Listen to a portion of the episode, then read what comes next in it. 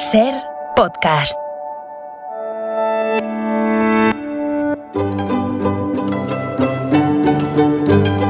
En la ventana acontece, que no es poco, un relato personal de la historia con Nieves con Costrina, cadena Ser.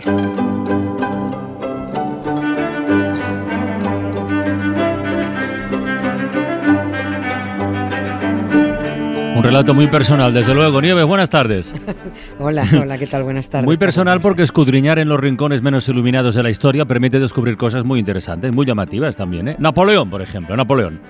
De Napoleón sabemos casi todo, o eso pensamos, ¿no? Aquí mismo, en este Acontece que no es poco, hemos hablado no hace mucho de sus aventuras, desventuras, conquistas en la guerra, en el amor, de su destierro, de su muerte. Lo que posiblemente mucha gente no sepa, porque la verdad es que se habla muy poquito de eso, es que Napoleón tuvo un hijo.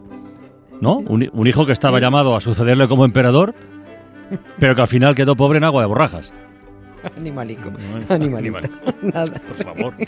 Es verdad, es verdad, pobre, niño, ¿no? ya sabes, a Napoleón Bonaparte lo conocieron como el águila imperial porque se comió, sí, se comió medio mundo, ¿no? A su hijo, como no se comió un rosco, pues Víctor Hugo le puso el apodo de el aguilucho. Pobrecito. Bueno, poco se habla de este chaval, es verdad. De corta vida, pero muy jugosa el aguilucho tuvo un corto y, un dramático vuelo eh, y, fue su hijo fue Napoleón II de la dinastía de los Bonaparte destinado a heredar todo el imperio de su padre si a su padre no se le hubiera ido la pinza el 20 de marzo de 1811 fue cuando nació Napoleón II que era lo que más quería el Bonaparte, un hijo que, que heredara su mm. imperio, era lo que más anhelaba, ¿no? Siempre decimos que la vida es eso que pasa mientras tú haces planes, ¿no? Y tantos planes hizo Napoleón Bonaparte que además de buscarse la infelicidad, pues encima no le salió ninguno. Se divorció de la mujer que quería, que era, era Josefina. Josefina, sí, sí. Sí, porque no, no, no, no, como Josefina no podía tener hijos, pues me divorcio, pero eh, eh, la amaba de verdad, ¿no? Y se casó con otra señora muy mona, la archiduquesa María Luisa, pero la verdad, que lo dejaba frío. Es decir, puesto a ser emperador o rey, eh, Napoleón tenía que hacer por lo que hacía cualquier emperador o rey, casarse con quien convenía, para unir coronas o para dar lustre a tu, a tu propio apellido o por intereses políticos. Pero luego, ya sabes, los reyes se buscan la vida sexual por otro mm. lado y solucionado. ¿no? Y Napoleón, puesto que tenía que volver a, casarse para buscar al heredero, eligió esposa en una dinastía mm, de postín, de reconocido prestigio, los Austrias, para que el apellido Habsburgo quedara unido al Bonaparte en el heredero que, naciera. Y nació Napoleoncito, nació, que no pasó de ser rey de Roma, porque una cosa es que tu padre quiera dominar el mundo y, otra muy distinta que tú puedas o quieras seguirle el rollo, claro.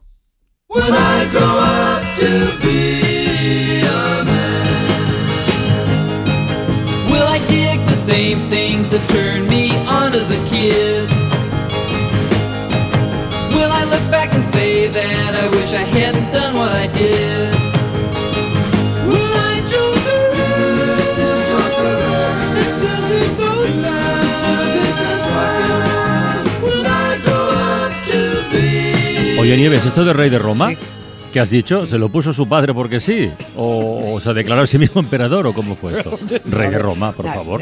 claro, es que cuando eres el boss, pues tú te nombras lo que quieres, ¿no? Mira, ya que habéis empezado hoy con Springsteen, sí. pues sí, te nombras lo que quieres y nombras a los tuyos lo que te da la gana.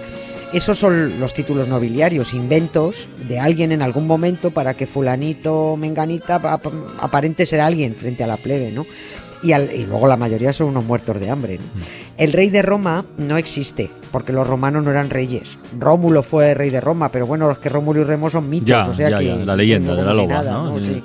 Claro, lo que existió fue rey de los romanos, que era un título que se ponían los emperadores eh, los del Sacro Imperio Romano Germánico, ¿no?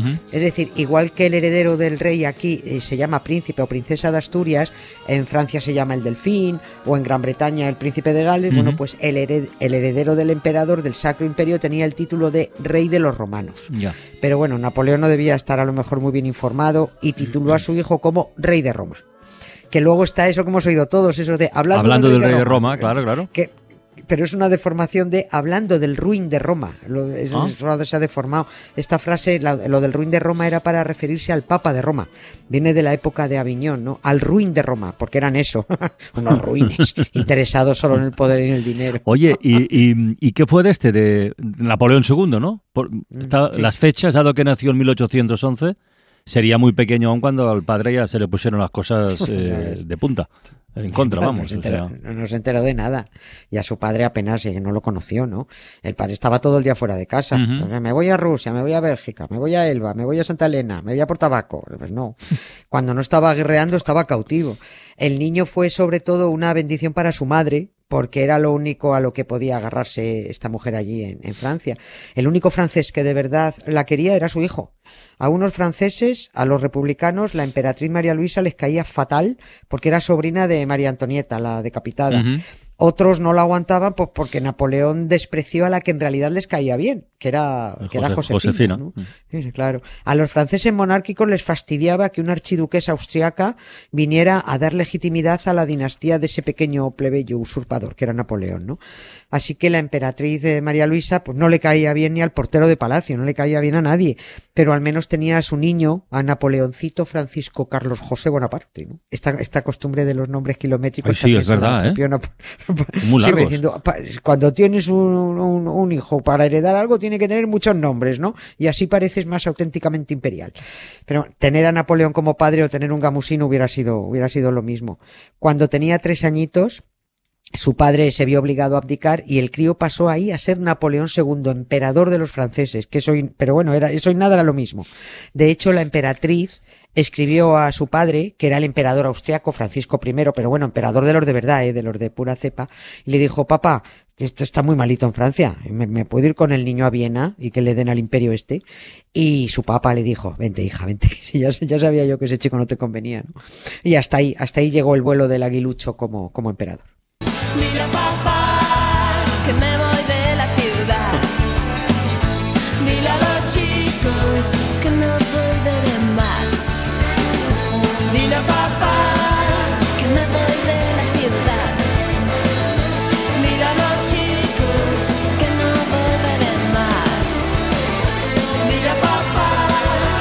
Pero ya está, ya ha terminado, quiero decir, padre e hijo no se, no, no se vieron nunca más, no volvieron a verse se hace corto, ¿verdad? claro. Sí, pero que no, que nunca se vieron, nunca más. Tanta ilusión por un heredero al que no volvió a ver y le dejó además una herencia envenenada, porque dada la mala fama de Napoleón, cuando el chiquillo se empadronó en Viena, allí se convirtió en un cautivo dentro de la corte austriaca. ¿Por? Eh, claro, las potencias le tenían pánico, diciendo, bueno, que al fin y al cabo usted ha dejado un heredero, el loco de Napoleón, ¿no? Y eh, el acuerdo de todas las potencias es que el chaval no saliera de allí, no fuera a llevar en los genes ahí una pizca de ansia viva invasora, ¿no? De su padre. Porque Napoleón le dejó un encargo lo dejó escrito muy poquito antes de morir, eh, murió en 1821. Escribió, mi hijo debe pensar en vengar mi muerte en el destierro, mm. que no le abandone jamás el recuerdo de mi labor, que sea como yo, francés de pies a cabeza, que dirija sus esfuerzos a reinar, que haga crecer todo lo que yo he sembrado. Pero bueno, las potencias dijeron, ups, no, no, ¿eh? Pero ni el chaval tenía intención de vengar la muerte de un padre al que no conoció, ni se sentía francés, ni puso ningún esfuerzo en reinar, ¿no?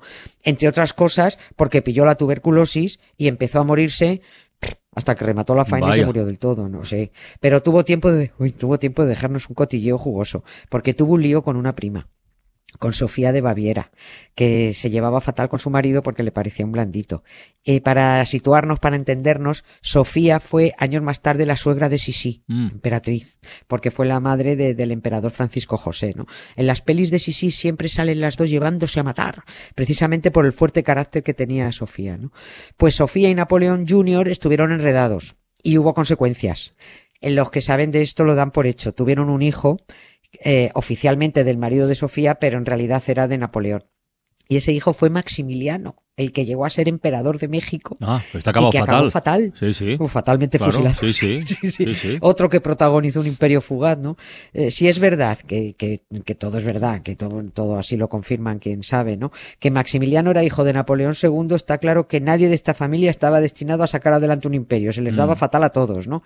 Se creían que a lo mismo que un emperador se hace, y no un emperador nace, no se hace. Oye, ¿y, el segundo, el Napoleón Junior este, con cuántos años murió al final? Ah, muy joven, con 21 añitos. Murió muy joven. 21 años, sí. Por eso decía que el vuelo del aguilucho fue no solo corto en Francia, sino en la vida, en la vida en general, ¿no?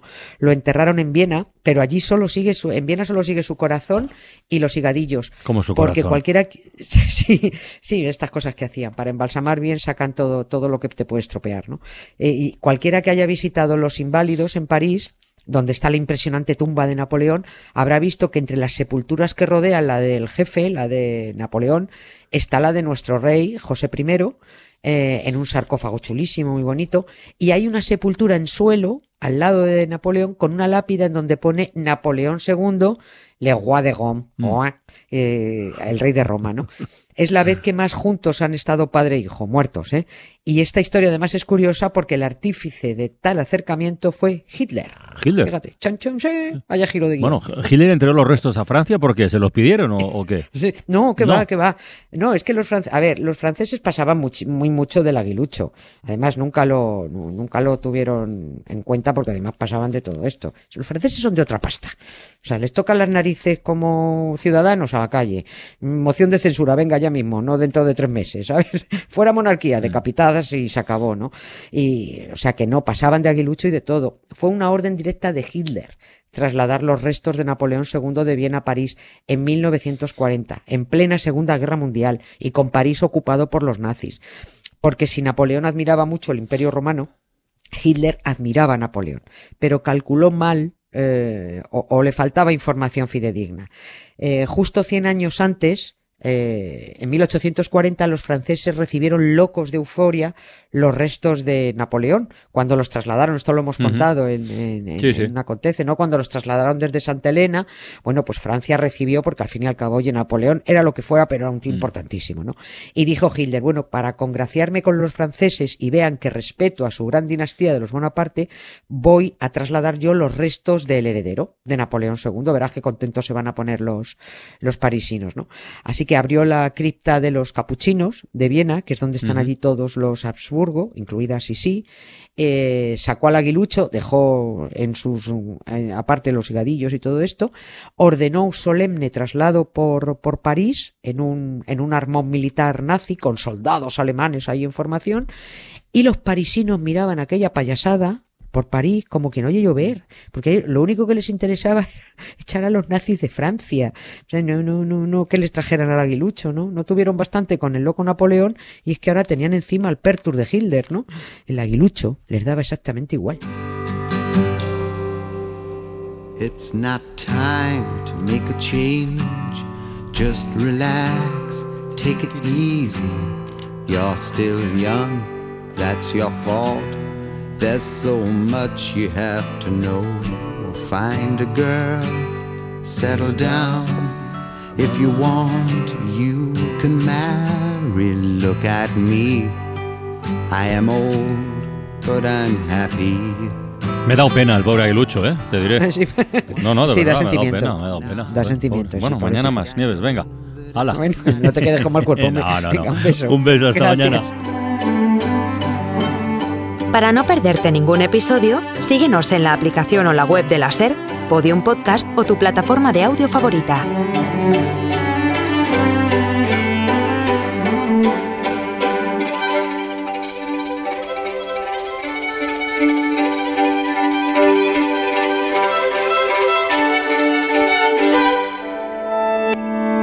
Cadena SER.